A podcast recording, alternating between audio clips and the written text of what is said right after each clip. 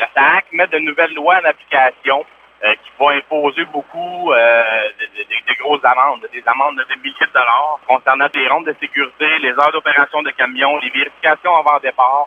Euh, on a beaucoup plus de charges euh, sur nos épaules là, présentement qu'on en avait là, dans le passé. En 2016, c'est pas normal qu'un camionneur on soit encore obligé de faire 70 heures par semaine.